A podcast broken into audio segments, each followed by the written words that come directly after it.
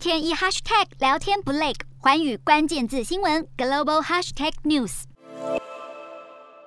美国总统拜登与东南亚国家领袖共同举行峰会，峰会上，美国宣布投资一点五亿美元，协助东南亚地区发展洁净能源，推进海事合作，以深化美国与东协的关系，实现对印太地区的承诺。而新加坡总理李显龙对此表示，乐见美国这一项印太经济计划，并鼓励东协多方参与。李显龙更表示，期待未来这一项计划能够共同建立数位能力，并加强区域流通通。信，借以增进美国与东协之间政治、经济、安全和民间关系的合作。